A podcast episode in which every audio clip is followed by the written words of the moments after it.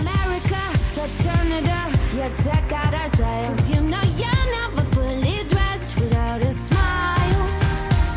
Ha llegado la hora feliz, el espacio para los más pequeños de la casa.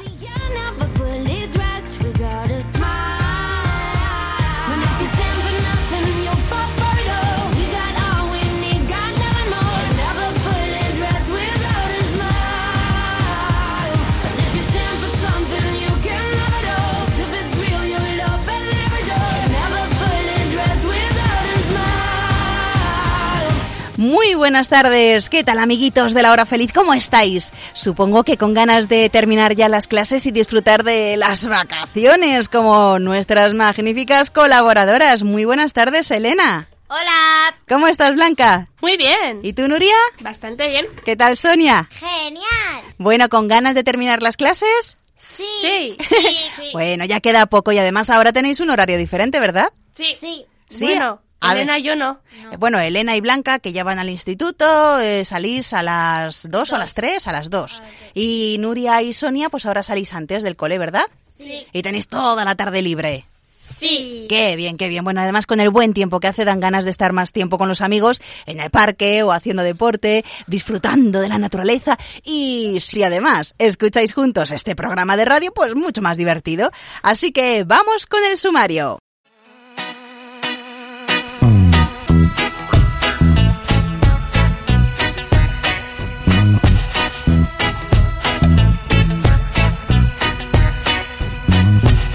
En este mes de junio vamos a hablar de la devoción al Sagrado Corazón de Jesús.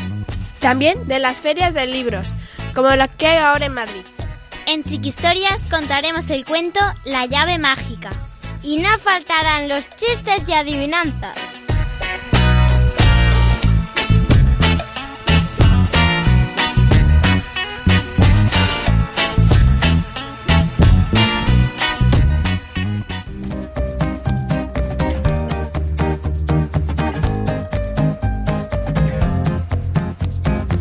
Un cristiano fiel, iluminado por los rayos de la gracia, al igual que un cristal, deberá iluminar a los demás con sus palabras y acciones, con la luz del buen ejemplo.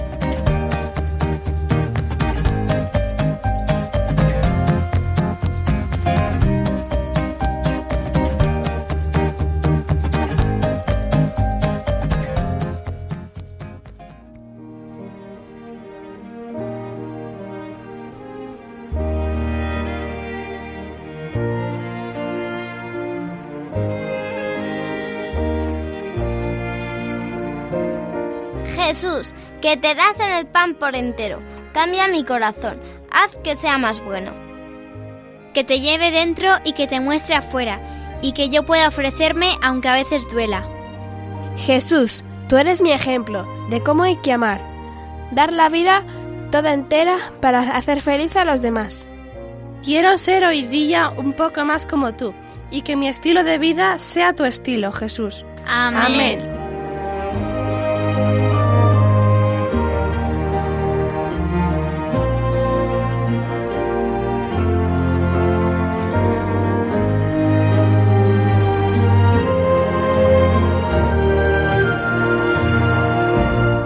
Qué oraciones más bonitas para ofrecer al Señor todos los días. Y es que es importante comenzar el día acordándonos de Jesús, que tanto nos quiere y que dio su vida por nosotros, porque nos ama con locura, no, lo olvidéis. Igual que le dais a vuestros padres el buenos días cuando os levantáis y les dais un beso, pues hombre, os proponemos desde aquí que hagáis lo mismo con Jesús. Él estará contento de saber que os acordáis de Él y que es importante en vuestra vida. Además, mm, pedirle que os ayude para ser buenas personas durante el día, con un gran corazón como el suyo. Hemos comenzado el mes de junio, amiguitos, así como mayo es el mes dedicado a la Virgen María, el mes de junio está dedicado al corazón de Jesús. ¿Por qué? Vamos a verlo. La Iglesia Católica dedica el mes de junio al Sagrado Corazón de Jesús, para que veneremos, honremos e imitemos más intensamente el amor generoso y fiel de Cristo por todas las personas. Es un mes donde demostramos a Jesús a través de las obras cuánto le amamos. De esta manera le agradecemos el gran amor que Él ha demostrado al entregarse a la muerte por nosotros, sus hijos. quedándose en la Eucaristía y enseñándonos el camino de la vida eterna. Eso es, recordar que no solo el amor de Jesús, sino el amor de Dios a los hombres que ha mostrado a lo largo de la historia de la humanidad. Acordaros en el principio de todas las cosas, Dios creó el mundo de la nada y luego creó al hombre y a la mujer. Y así comenzó esa historia de amor de Dios a los hombres. Pero como recordaréis, Adán y Eva, tentados por el demonio, rompieron la amistad con Dios y cometieron el primer pecado de la humanidad. De este modo, desobedecieron a Dios y fueron expulsados del paraíso. Sin embargo, Dios no abandonó a los hombres, sino que les prometió un Salvador, Jesucristo nuestro Señor. Su amor es rico en misericordia y no podía dejar al hombre en el pecado. Por eso Jesucristo nos ama muchísimo, se hizo hombre por nosotros, por mí, por ti, se entregó a la muerte por cada uno de nosotros, se da en alimento. Además fundó la Iglesia, nos dio a su Madre querida, nuestra Virgen María, y nos da su corazón para que sea nuestro refugio. Por eso, el Sagrado Corazón de Jesús, herido por nuestros pecados, es considerado como la mejor imagen que nos muestra ese amor de Jesús a los hombres. Hay una frase en el Evangelio que nos invita a que Jesús sea el centro de nuestra vida. Venid a mí los que estáis cansados y agobiados, y yo os aliviaré. Jesús nos llama a acudir a Él en nuestras necesidades. Gracias, Sonia. Los Evangelios, ya sabéis que es muy bueno leer la Biblia todos los días un poquito para conocer mejor a Jesús, cuentan con detalle muchos milagros que Él hizo, que son muestra de ese amor que tiene a todos los hombres. Acoge a su lado y cura con amor a los leprosos, paralíticos, ciegos y muchas más personas. Eso es, Nuria. Los milagros de Jesús son una pequeña muestra de su amor. Su muerte en la cruz nos hace ver claramente qué grande es el amor de Dios por nosotros. Estando clavado en la cruz, un soldado, si os acordáis, le atravesó el corazón y de él brotaron sangre y agua. Era una forma de darnos la Eucaristía y el bautismo. Dios, para mostrar sus deseos a los hombres, se sirve además de algunas personas a las que Él escoge. Y muchas veces eh, ha querido repetirnos el mensaje principal de la fe. Ese mensaje que aquí en la hora feliz nos gusta recordar, que es que Dios es amor, que Dios tiene un corazón con el que nos ama muchísimo y nos lo ha enseñado por medio de Santa Margarita María de Alacoque, que nació en el año 1647 y murió en el año 1690. Santa Margarita María de Alacoque fue una monja francesa de la Orden de la Visitación de Santa María, a la que se le apareció Jesús, y Jesús le dijo He aquí este corazón que tanto ha amado a los hombres y a cambio no recibe sino ingratitud. Eso es, Blanca, eso es lo que le dijo a Santa Margarita. Jesús le pidió que se celebrara cada año la fiesta del Sagrado Corazón. ¿Cuándo? el viernes de la semana siguiente a la fiesta del Corpus Christi. Este año será el 28 de junio. Ese día celebraremos la fiesta del Sagrado Corazón de Jesús. Santa Margarita enseñó a amar al corazón de Jesús. ¿Cómo? Acompañándole, por ejemplo, en la Eucaristía por medio de la hora santa, a consagrarnos a Él, a ofrecerle pequeños actos de amor en reparación de los pecados. Y también difundió la práctica de los primeros viernes de mes, es decir, la práctica de confesarse los primeros viernes de mes y comulgar como reparación por los pecados. Santa Margarita María de Alacoque fue beatificada en 1864 y canonizada en 1920 y su fiesta se celebra el 16 de octubre.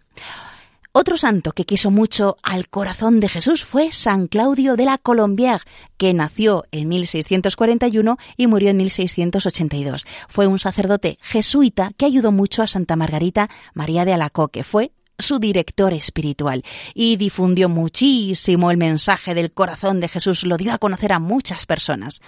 Y también está una tercera persona, el padre Bernardo de Hoyos. Nació más tarde, en el año 1711, y murió en el año 1735. Fue un joven jesuita estudiante de teología, que extendió la devoción al corazón de Jesús por España.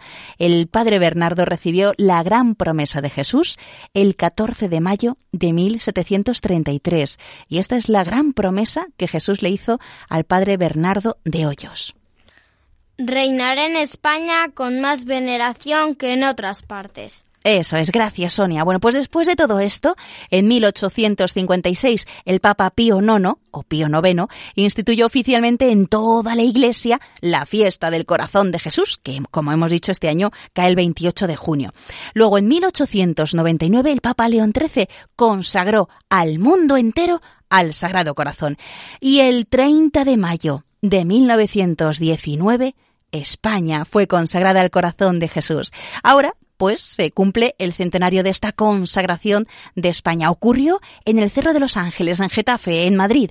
Eh, que sepáis que el Cerro de los Ángeles se considera el centro geográfico de nuestro país. Y por este motivo, eh, por el hecho de cumplir ahora el centenario, el Papa Francisco ha concedido al Santuario del Cerro de los Ángeles un año jubilar y el momento culminante será la Santa Misa que eh, en la que tendrá lugar la renovación de la consagración de España, que tendrá lugar el domingo 30 de junio a las 10 de la mañana. Atención, apuntaros a esta fecha que es muy importante. Toda España volverá a consagrarse al corazón de Jesús el domingo 30 de junio a las 10 de la mañana y Radio María estará allí para retransmitirlo en directo.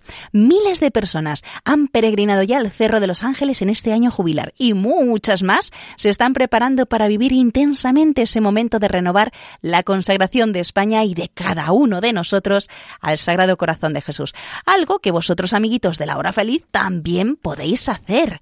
¿Cómo? Pues leyendo la vida de Jesús, sus palabras, sus enseñanzas, pensar en sus sentimientos íntimos, su amor en el Evangelio, su entrega en la Eucaristía, y todo esto nos hará caer en la cuenta de, ese amor que nos tiene Dios a todos y sentiremos también esa necesidad de darle una respuesta, de corresponderle también con nuestro amor, de vivir de verdad lo que el día del bautismo prometieron nuestros padres y padrinos.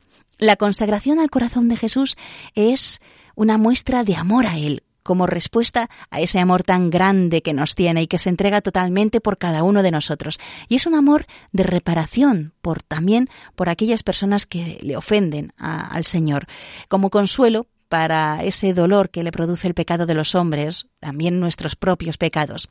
Así que, amiguitos, ¿estáis dispuestos a hacer eso por Jesús, a prepararos? ¿De verdad? A ver, ¿vosotras estáis dispuestas? Sí. Qué bien. ¿Y vais a intentar leer el Evangelio, imitar a Jesús y acordaros de ese amor que Él nos tiene? Sí. Estupendo, no esperaba menos de vosotras y de nuestros amiguitos que también les he oído que nos han estado ahí diciendo que sí, ahí en su casa mientras nos escuchaban en la radio o los que vais en coche también. Bueno, pues antes de terminar esta primera parte del programa, quiero haceros una observación sobre los domingos de este mes de junio, porque son muy especiales, veréis. El domingo 2 de junio, que ya hemos pasado, hemos celebrado la ascensión del Señor. Se celebra 40 días después de haber resucitado. Entonces es cuando el Señor eh, fue elevado al cielo en presencia de los discípulos, sentándose a la derecha del Padre hasta que venga en su gloria a juzgar a vivos y muertos, ¿vale? Eso lo escuchamos en la misa el domingo. El Señor volverá al final de los tiempos para dar plenitud a lo que ha comenzado a gestarse en su ascensión, es decir, nuestra entrada definitiva en la casa del Padre, que es lo que todos deseamos. Luego está este próximo domingo, Pentecostés. A ver, eh, ¿os acordáis vosotras qué ocurre en Pentecostés, Elena? Que el Espíritu Santo ilumina a los apóstoles y les, y les llama a difundir el mensaje de Dios por todo el mundo. Muy bien, Elena, eso es. Ese día concluyen, digamos, los 50 días de la Pascua y se hace, como bien ha dicho Elena, con esa efusión del Espíritu Santo sobre la Virgen María y los discípulos que estaban reunidos en Jerusalén. También ahí es cuando comienzan los orígenes de la Iglesia y el inicio de la misión apostólica a todas las tribus, lenguas, pueblos y naciones. El Espíritu Santo les da esa valentía de salir fuera, de salir al mundo entero a dar a conocer pues todo lo que Jesús les enseñó y sobre todo que Dios es amor y que nos quiere muchísimo. Pentecostés es la fiesta de la nueva alianza, con una ley no escrita en las tablas de piedra, sino en el corazón de los creyentes, por el Espíritu Santo que hemos recibido. Por eso, bautizados en un mismo Espíritu, formamos un solo cuerpo. Y este día, además, amiguitos, se apaga el cirio pascual que nos ha estado acompañando en nuestras parroquias durante los 50 días que hemos celebrado la Pascua. Y se volverá a encender cuando haya celebraciones de bautismo. Siguiente domingo de junio, el 16 Día de la Santísima Trinidad. Es un día muy especial donde confesamos y veneramos al único Dios que es uno y trino, Dios Padre, Dios Hijo y Dios Espíritu Santo. Bueno, es algo difícil de comprender, pero que tendrá su pleno sentido cuando vayamos a la casa del Padre. Así que tampoco es cuestión de romperse mucho el cerebro. Ahora mismo simplemente es que creamos que creemos en un solo Dios, pero que hay tres personas en ese Dios. Dios Padre, Dios Hijo y Dios Espíritu Santo. Y luego está el 23 de junio, Corpus Christi, el santo cuerpo y sangre de Cristo. Bueno, pues ese día recordamos la conexión que hay de la Eucaristía con la pasión de Cristo. Es un día muy bonito, donde los niños, que ese año han hecho la primera comunión, salen en procesión echando pétalos de flores eh, por la calle y todo el pueblo recorre solemnemente las calles con la Eucaristía, con cantos y plegarias, dando así ese testimonio público de fe y de piedad hacia el Santísimo Sacramento. Sonia, supongo que este año lo harás porque, bueno, has hecho ya la primera comunión. Sí. Sí, ¿no?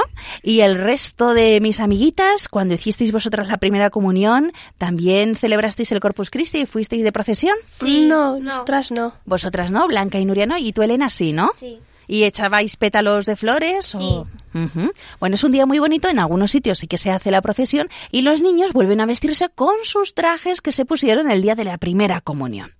Bueno, para finalizar bien el mes de junio, el viernes 28 celebraremos la solemnidad del Sagrado Corazón de Jesús, que este año, como ya hemos dicho, es muy especial porque celebramos el centenario de la consagración de España al Sagrado Corazón de Jesús. Así que nos queda el último domingo de junio, el día 30, y os recuerdo, amiguitos, que a las 10 de la mañana de ese 30 de junio, en el Cerro de los Ángeles, en Getafe, en Madrid, se celebrará la Santa Misa en la que tendrá lugar esa renovación de la consagración de España. Si no podéis ir, no pasa nada, podéis seguirla a través de Radio María. Como veis, todos los domingos de este mes de junio son muy especiales. Y vamos a finalizar con esta preciosa oración al Sagrado Corazón de Jesús. Ven Espíritu Santo, inflama nuestro corazón en las ansias redentoras del corazón de Cristo, para que ofrezcamos de veras nuestras personas y obras en unión con Él por la redención del mundo. Señor mío y Dios mío Ser Jesucristo, por el corazón inmaculado de María me consagro a tu corazón y me ofrezco contigo al Padre en tu santo sacrificio del altar. Con mi oración y mi trabajo, sufrimientos y alegrías de hoy, en reparación de nuestros pecados y para que venga a nosotros tu reino. Te pido en especial por el Papa y sus intenciones, por nuestro obispo y sus intenciones, por nuestro párroco y sus intenciones. Amén.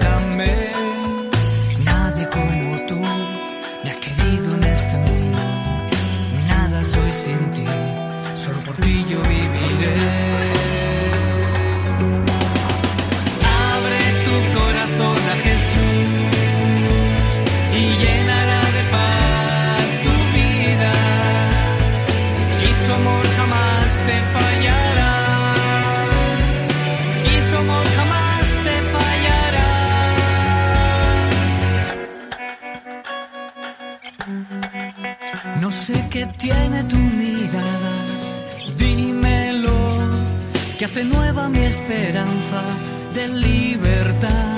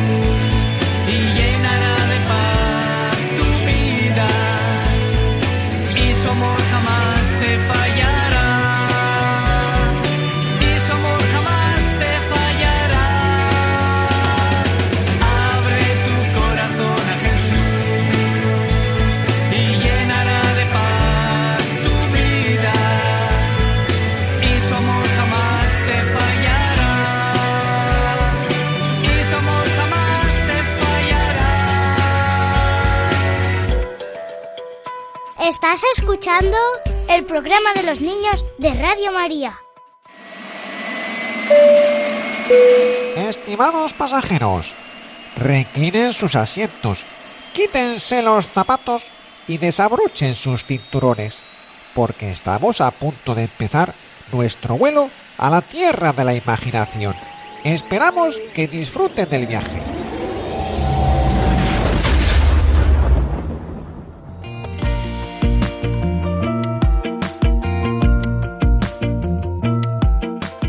El libro es fuerza, es valor, es poder, es alimento, antorcha del pensamiento y manantial del amor. Rubén Darío. Los libros han ganado más batallas que las armas. Lupercio Leonardo de Argensola que fue un poeta, historiador y dramaturgo español del siglo XVI-XVII. Destaca Lupercio por su obra poética de corte clasicista y por ser uno de los iniciadores del teatro clásico español. En la sección de hoy, amiguitos de la hora feliz, vamos a hablar de las ferias de libros. Precisamente en Madrid se está celebrando en estos momentos del 31 de mayo al 16 de junio, de la cual nos puede contar algo Elena. Adelante. Sí, porque la Feria del Libro de Madrid de este año celebra su edición número 78 y tiene un lema súper chulo. Una historia a cada paso. La primera Feria del Libro de Madrid se organizó en 1933 con motivo de la Semana Cervantina y estuvo del 23 al 29 de abril. Aquellas primeras casetas estaban pintadas de diferentes colores y se instalaron en el Paseo de Recoletos, que es donde ahora se celebra la Feria del Libro Antiguo. Desde 1967 hasta ahora, la feria se celebra en el Paseo del Duque Fernán Núñez, más conocido como Paseo de Coches, que está en el Parque del Retiro. La feria está desde el 31 de mayo hasta el 16 de junio, y el país invitado de este año es República Dominicana. Hay 361 casetas. La mayoría son de librerías y editoriales, así que seguramente encontréis el libro que os guste. La feria también está llena de actividades. Muchas de ellas son para niños. De hecho, todas las mañanas van colegios a realizar actividades allí y escuchar cuentacuentos, aunque también las puedes realizar por las tardes o los fines de semana con tu familia. Pues yo justo hoy por la mañana he ido a la feria del libro con mi cole. ¿Y qué tal? ¿Te ha parecido bien? Sí, estuvo súper guay. pues nada, me alegro. Continúa, Elena. A mí me encanta ir a la feria del libro cada año por eso y para leer libros en el pabellón infantil, comprarme varios en las casetas y visitar el pabellón de tecnología. Lo que tiene de especial la feria es que puedes encontrarte a muchos autores que están firmando libros en las casetas. Yo suelo mirar qué días firman los escritores que me interesan para poder verles, hablar con ellos, que me firmen libros o que me cuenten en qué están trabajando ahora. También me gusta mucho ver la exposición de fotos gigantescas al aire libre, que cada año tiene una temática diferente, pero que siempre nos conciencian para que cuidemos más de nuestro planeta. Os recomiendo ir porque además de hacer todas estas cosas podéis ir a pasar el día en el retiro, que tiene un gran lago para remar en barca, una biblioteca, muchos parques infantiles, teatrillos de títeres y muchos árboles, que vienen genial porque dan sombra en estos días tan calurosos y te puedes sentar bajo ellos a leer el libro que te has comprado. Yo siempre lo hago. Seguro que te encanta además leer esos libros que te compras, ¿a que sí? Sí. Bueno, pues esto es lo que Elena nos ha contado de la historia de la Feria del Libro aquí en Madrid. Y ahora, Blanca, cuéntanos algunas anécdotas que, que has investigado y has conocido. Sí, como has dicho, os voy a contar algunas anécdotas de, de algunos feriantes de allí de la Feria del Libro. Como por ejemplo, que una vez llegó una señora a una caseta pidiendo una bolsa de hielo y el feriante le dijo, perdone, pero esto es una caseta de libros. Y ella dijo, pues en las librerías de mi pueblo también venden bolsas de hielos. Otra anécdota es de, de una señora que iba muy bien vestida, muy bien arreglada. Eh, vino un día a un expositor y contó que ella había reformado su casa y que había hecho una librería maravillosa y que quería libros. Vino con las medidas y todo, pero los libros tenían que ser todos de un mismo color. No había nadie que la cambiase de su color, porque tenía que pegar con toda la decoración que tenía. Madre mía. en fin, luego veremos si se leía esos libros o no. ¿Qué más? Eh, pues una vez vino un señor pidiendo un diccionario y le dijo que pues que no no tenía eh, que, que le daba igual cuál fuese, pero que por favor que éste tuviese todas las palabras. Vaya, ¿tú crees que a lo mejor alguna vez se llevaría alguno con menos hojas? Sí. No sé. Otra anécdota, Blanca. Vino un señor muy intelectual pidiendo un libro rojo, que no supiese ni el autor ni la editorial, y que tenía que ser rojo. Y en la Feria del Libro de Buenos Aires, que antes he estado contando de la Feria del Libro de Madrid, eh, el escritor Alen Zadov estaba firmando algunos libros hasta que llegó Alen Zadov. No, amigos, no salió y entró otra vez, sino que llegó otra persona con el mismo nombre. ¿Que cuántas personas se pueden llamar así? Pues por lo visto al menos dos. El segundo, Alen Zadov, llegó con su libro y su carnet de identidad para demostrar que tenía el mismo nombre. Al final se estrecharon la mano, se hicieron fotos juntos y el primer Alen Zadov le firmó el libro. Y tendría que ser muy raro mirar la dedicatoria porque es como si te hubieras dedicado algo a ti mismo. ¿Qué anécdotas nos ha traído Blanca hoy? Madre mía. Bueno, pues Sonia, ¿tú de qué nos vas a hablar? A ver. Pues yo os voy a hablar de las ferias del libro en otras ciudades de España. Aunque la Feria del Libro de Madrid es la más antigua de España, tenemos la suerte de tener ferias del libro en casi todas las ciudades. Seguro que en la vuestra también hay. En todas ellas hay casetas de librerías y editoriales donde se pueden comprar libros y conseguir firmas de sus autores, y muchas actividades para niños. No nos da tiempo a hablar de todas las ferias del libro, así que os voy a contar algunas de ellas. ¿Sabéis qué tienen en común? Pues que es que casi todas se celebran en primavera y en lugares muy importantes de la ciudad, ya sean plazas, jardines, paseos arbolados, calles principales o muy antiguas. Por eso, aparte de descubrir libros, también se disfruta y se descubren lugares. Por ejemplo, en Zaragoza se está celebrando la edición 35 de la Feria del Libro, desde el 31 de mayo hasta el 9 de junio. ¿Y en qué lugar especial de Zaragoza creéis que se celebra? Como sois tan listos, seguro que estáis pensando en la Plaza del Pilar. Normal. Es una plaza súper enorme al lado de la catedral y hay sitio para que se coloquen las 66 casetas de esta edición y una jaima para actividades. Una jaima es una carpa muy grande. También tiene cuentacuentos y talleres infantiles. Además, este sábado 8 los organizadores de la Feria del Libro depositarán varios lotes de libros en dos líneas de los autobuses urbanos de Zaragoza. Así que estad atentos. En Sevilla ha terminado este fin de semana la Feria del Libro, que empezó el 23 de mayo, celebrando 52 años y 50 ediciones, porque dos años no se celebró. Además, este año ha recordado los 500 años de la gran aventura de Magallanes y Elcano junto con Portugal como país invitado. Y mola mucho, porque si lo pensáis, leer y viajar están muy relacionados, porque ¿quién ha viajado a otros lugares a través de los libros, otras ciudades, otros países o incluso otros mundos fantásticos? A mí me encanta. Además, como la feria estaba tan viajera, instalaron en Plaza Nueva, que es donde se celebra, un kilómetro cero parecido al de la Puerta del Sol de Madrid, que sirvió de punto de encuentro para los visitantes y seguro que se sacaron mogollón de fotos. Y resulta que la Feria del Libro de Sevilla es el evento literario más antiguo de la ciudad, porque empezó en 1967. También ha terminado este fin de semana la edición número 43 de la Feria del Libro en Burgos, que empezó el 24 de mayo, en el Paseo del Espolón, un lugar muy chulo para pasear en Burgos, con árboles y al lado del río Arlanzón. Además, entre sus actividades tienen cantalibros, las rutas de los libros escondidos y el picnic literario.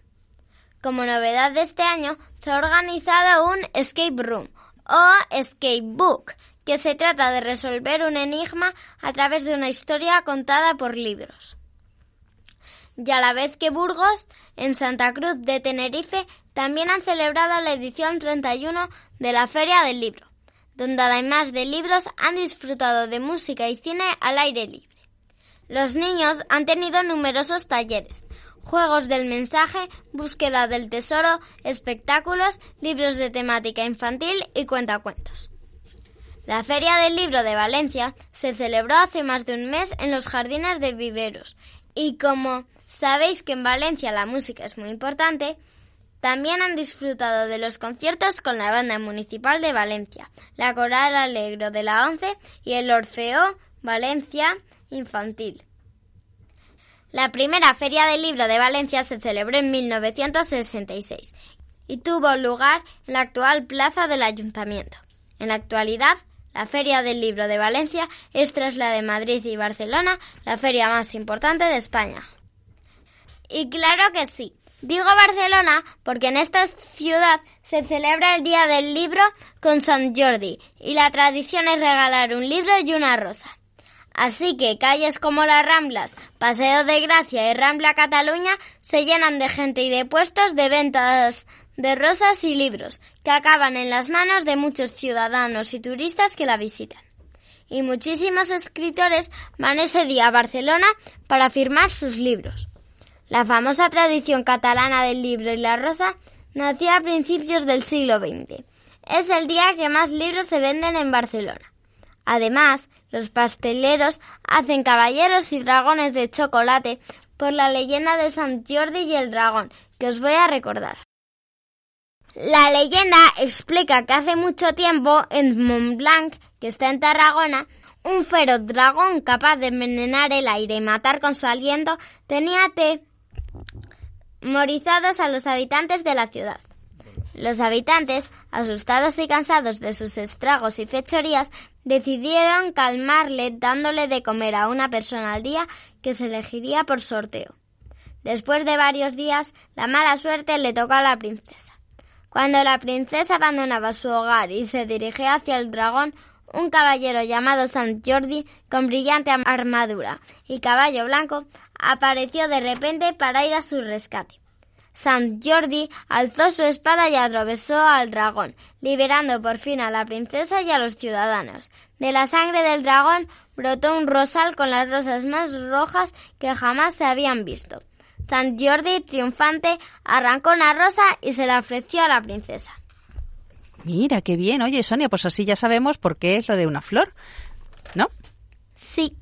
Sonia, muchísimas gracias por todo lo que nos has contado. Como veis, amiguitos, esas ferias del libro que hay en diferentes partes de España, pero nos queda todavía Nuria. Adelante, cuando quieras. Bueno, ¿os imagináis estar viviendo en un cajero automático en Santiago de Compostela, pidiendo limosna y acabar firmando libros en la Feria del Libro de Frankfurt? Esto le pasó a Michael, que se enamoró de Susana, superó el alcoholismo, dejó la calle y ahora ha escrito un libro que se titula No sabes nunca a dónde te lleva la vida. Este libro se publicó y se dio a conocer en la Feria del Libro de Frankfurt. Y esta feria y otras más es de las que hoy voy a hablar. La Feria de Frankfurt es la feria especializada en libros y revistas más grandes del mundo. Se fundó en 1949 y es de las que más ediciones ya tiene celebrada. La feria dura cinco días, pero solo está abierta a todo el público los dos últimos días. Está dividida por países, no por editoriales o por temas. Siempre hay un país que es el invitado de honor. Este año se celebra de 16 al 20 de octubre y el país invitado de honor es Noruega. Otra feria curiosa es la Feria del Libro de Hong Kong, que se celebra del 17 al 23 de julio y que hace ya la edición número 30. Se divide en zonas temáticas.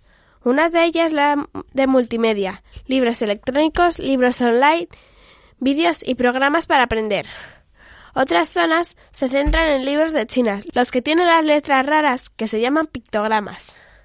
También hay zonas dedicadas a los adolescentes y a los niños, al cómic y otra dedicada a la religión. En Iberoamérica también hay ferias del libro, importantes como la de Buenos Aires, en Argentina, Lima, en Perú, Bogotá, en Colombia y Guadalajara, pero la de México, no la de España. ¿Pero sabías que existe una feria del libro infantil y juvenil? Pues la más importante del mundo se celebra en Bolonia, que está en Italia. Esta feria tiene más de 50 años de historia y se suele celebrar en marzo o abril. Este año 2019 fue del 1 al 4 de abril e hizo la editorial número 56. Es un punto de encuentro para toda la gente que trabaja en una publicación de libros para niños y jóvenes. En esta feria se concede un premio muy importante, el Bologna Ragazzi Award. Por cierto, ragazzi significa joven en italiano. Bueno, pues este premio se divide en cuatro categorías: ficción, no ficción, nuevos horizontes y ópera prima. Para los libros digitales también hay premio, el Bologna Ragazzi Digital Award, que se divide en tres categorías, ficción, no ficción y realidad aumentada. Y también hay un premio para una editorial de cada una de las seis áreas del mundo. África, Asia, Europa, América del Norte, América del Sur y Central y Oceanía. Pues muchísimas gracias por contarnos tantas cosas sobre la Feria del Libro. Elena nos ha hablado sobre la historia de la Feria del Libro de Madrid, eh, que hay porque le gusta ir, que ya nos ha dicho que le encanta leer allí en el retiro. Blanca nos ha contado algunas anécdotas graciosas que pasan en las ferias de libros. Sonia nos ha hablado de esas ferias de libros que hay también en otros lugares de España, como la de Barcelona, la de Valencia, la de Burgos, la de Sevilla, bueno, un montón de sitios. Así que, amiguitos, hay que ir a esas ferias de libros porque son geniales. Y además hay actividades eh, para vosotros especialmente. Y Nuria nos ha hablado de esas ferias de libro que ocurren también en el mundo, en otras partes del mundo. Bueno, pues ya sabemos algo más de las ferias de libro.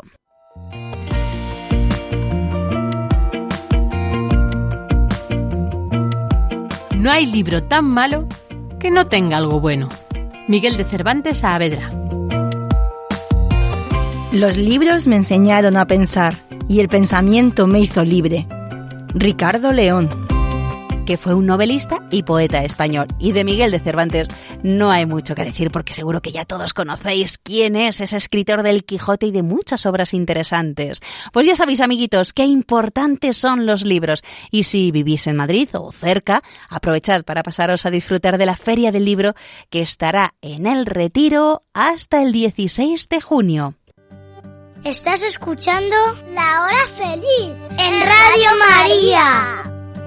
En el mundo genial de las cosas que dices, hay historias de buenos y malos felices, ceremonias de vida, sonrisas al verte.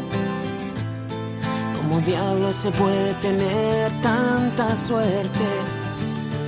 En el mundo genial de las cosas que dices, hay tesoros de nadas, planetas sin grises, con millones de estrellas que llenan mi mente. Yo no sé si se puede quererte más fuerte. Y adelante hacia la luna, donde quiera que esté, que somos dos y es solo una. Y yo ya estuve una vez, ven dime, mm, no se duerme a mi lado, he vuelto a caer y sigue, tres, te llevo en mis manos, ya no te puedo perder. Y a ese mundo genial de las cosas que dices, no le faltan ni amor, ni verdad, ni matices. Secreto entendido al calor de tenerte. No me faltes mi vida, no puedo perderte. Y en el mundo genial de las cosas que vives, hay castillos de luz y guerreros que dicen que la vida es mejor con palabras de suerte.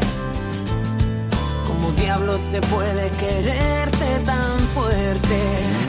Y adelante hacia la luna, donde quiera que esté, que somos dos y es solo una. Y yo ya estuve una vez y sigue, no se duerme a mi lado, he vuelto a caer y sigue, tres, seis, te llevo en mis manos, ya no te puedo.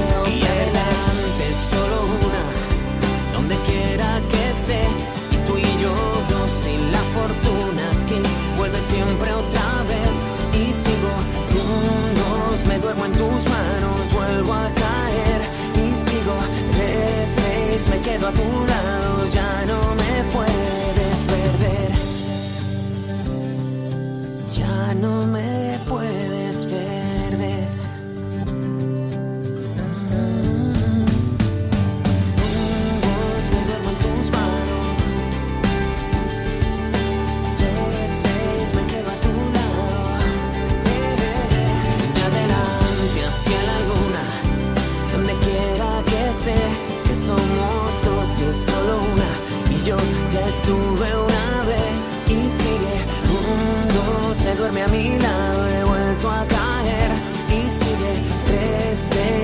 Seis, te llevo en mis manos, ya no me puedo perder.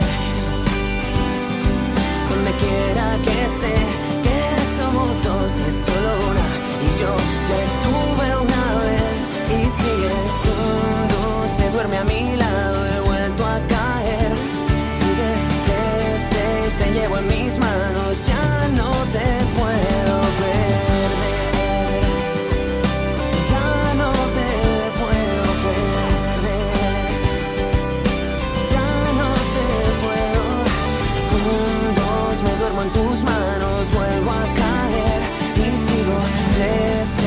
quedo a tu lado, ya no me puedes perder.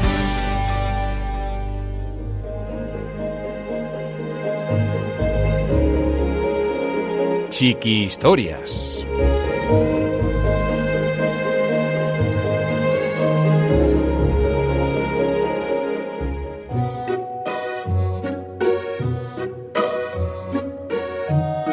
La llave mágica de Pedro Pablo Sacristán.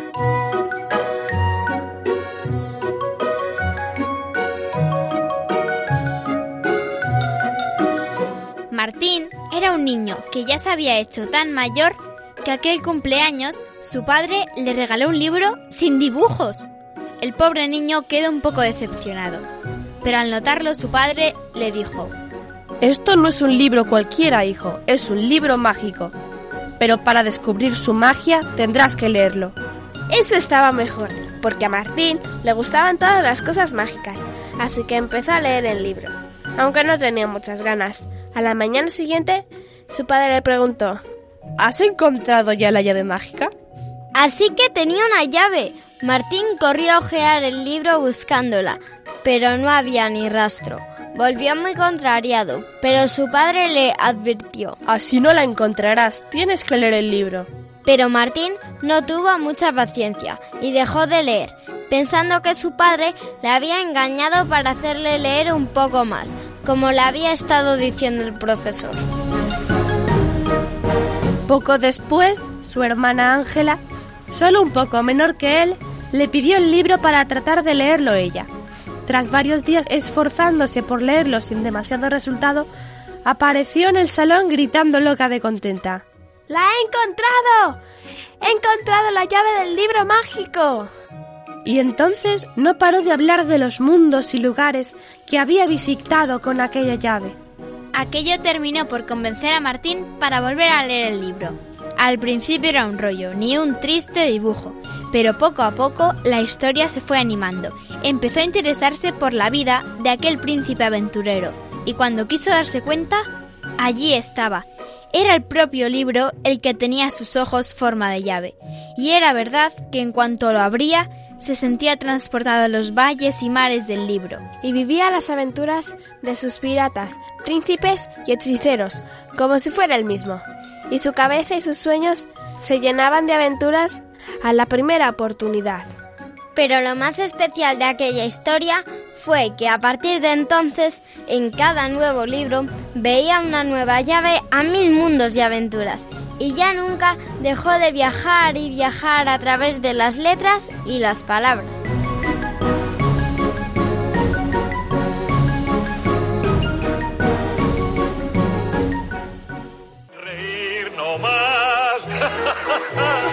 Hasta reventar.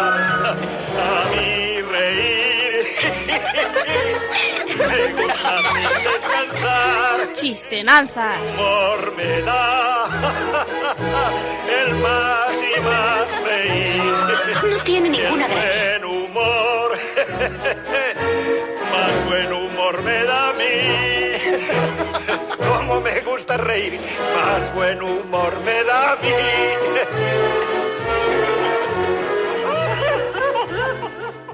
Es el momento de esos chistes y adivinanzas. Vamos a comenzar con las adivinanzas y empezamos con Nuria. Adelante. Este es como un jeroglífico y tienes que adivinar. ¿De qué tipo de leche estoy hablando? ¿Me quiere? ¿No me quiere? ¿Me quiere? ¿No me quiere? ¿Me quiere? A ver, ¿qué puede ser, Sonia? ¿La condensada? No. ¿Margarita? No. ¿Blanca? ¿La leche de soja? Sí.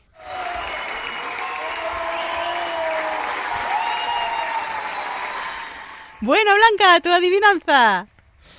Somos muchos hermanitos, en una sola casa vivimos, y si nos rascan la cabeza, nos morimos.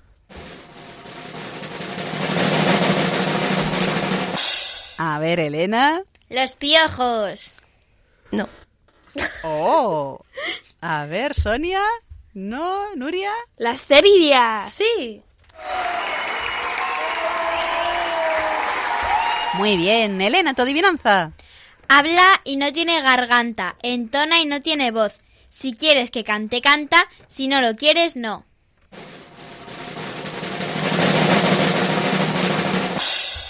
¿Qué crees que puede ser, Sonia? ¿Los cascos? No, Mm, ¿Blanca? ¿El móvil? no, ¿Un silbato? no, Mm, ¿Alguna? ¿El gallo? no, ¿El despertador? no. ¿Puedes repetirlo? Habla y no tiene garganta, entona y no tiene voz. Si quieres que cante, canta, y si no quieres, pues no. Interesante, a ver qué puede ser. ¿Sonia? ¿Tu voz? No,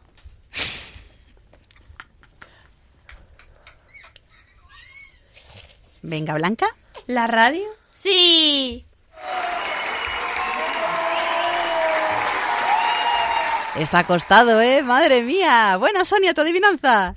¿Me adivinas por fortuna cuál es el ave que no tiene pluma?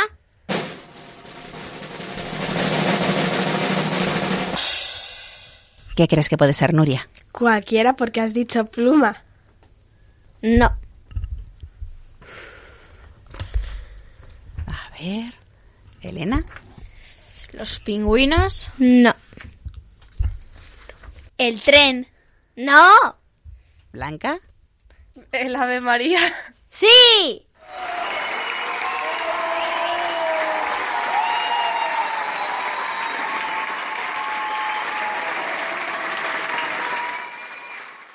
Segunda ronda de adivinanzas. Blanca, vamos con la tuya.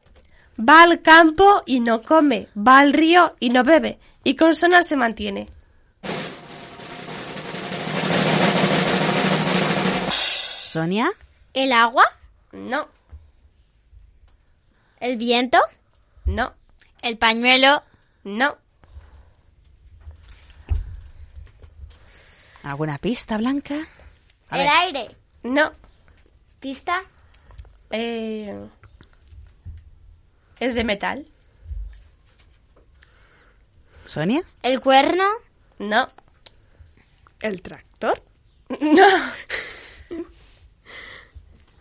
¿El metal? Eh, eh, no. Eso está hecho de metal. pero. ¿Qué podrá ser? ¿El cortacésped? Vuelve a repetirlo, Blanca, de nuevo.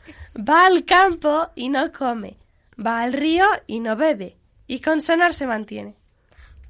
¿Doy otra pista? Otra pista. Lo llevan los animales. Yo.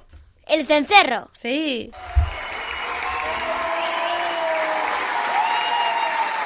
Muy bien, por fin le hemos adivinado. Sonia, tu adivinanza.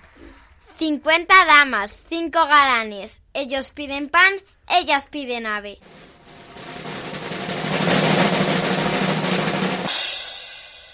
A ver qué puede ser. ¿Es juego de palabras? ¿Tiene algo que ver No. mucho con Radio María? Sí. Espera, lo puedo repetir, que no me entero. ¿Vale? 50 damas, 5 galanes. Ellos piden pan, ellas piden ave. A ver. ¿Quieres dejarme decir? Aquí hay ciertas horas especiales. ¿El Ave María? Más o menos. ¿El Rosario? Sí. Muy bien, Nuria, tu segunda adivinanza. ¿De qué, qué se estoy hablando? ¿Cómo se encuentra tu herida? Así, así, casi bien.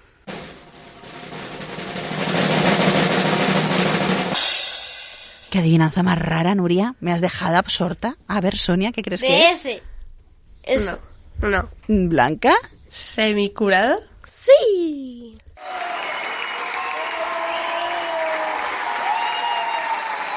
Estupendo, pues ya hemos terminado esta ronda de adivinanzas. Vamos con los chistes. Y vamos, Elena, tu chiste. ¿Sabías que Beethoven dedicó su quinta sinfonía a su padre? ¿Y cómo lo sabes? Porque el comienzo es para papá.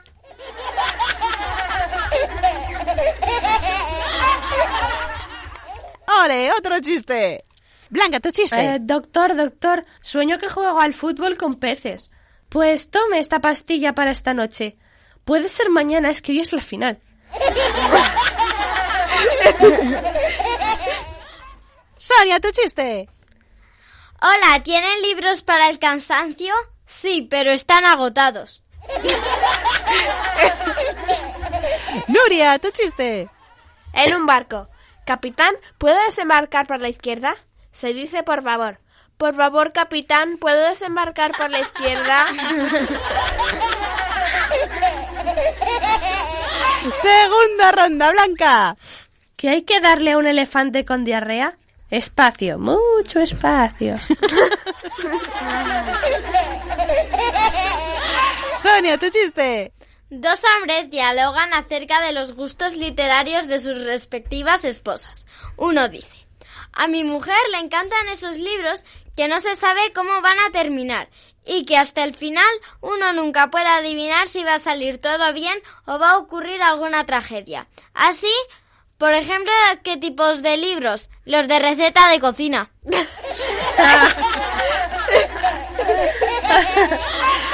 Tiene su gracia. Nuria, adelante.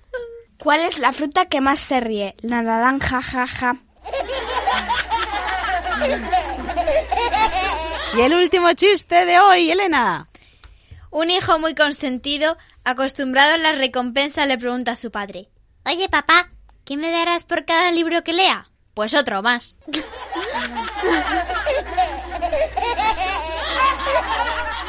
Estupendo. Bueno, pues ya nos tenemos que ir despidiendo, amiguitos. Ha sido un placer estar de nuevo con todos vosotros y esperamos que os lo hayáis pasado muy bien con los chistes, las adivinanzas, el cuento, ese cuento tan bonito de la llave mágica, la importancia de, los libros y leer porque nos trasladan con la imaginación a sitios increíbles. También hemos hablado de las eh, de la Feria del Libro de Madrid, las ferias que hay también en otros lugares de España y del mundo y hemos empezado este programa contando la importancia de la devoción al Sagrado Corazón de Jesús, ese corazón tan lleno de amor y al que hay que imitar.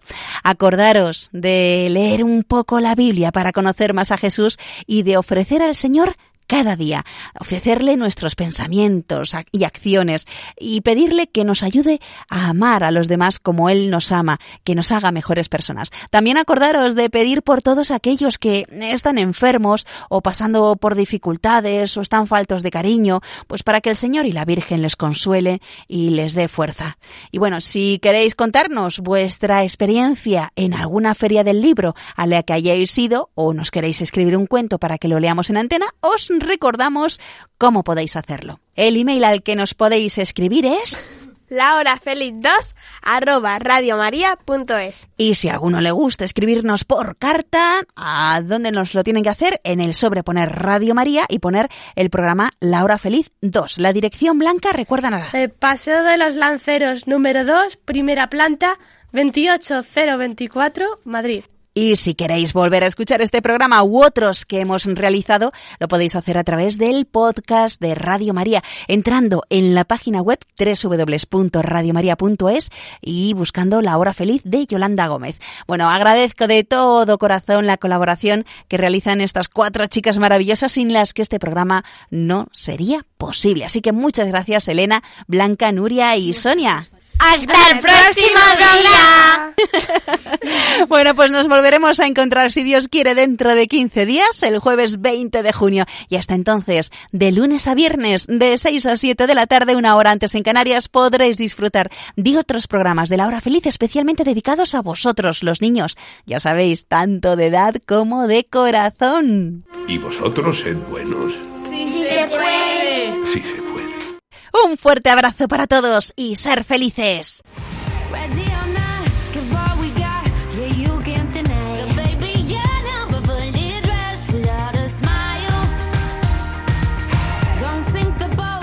Así concluye La Hora Feliz, el espacio para los más pequeños de la casa.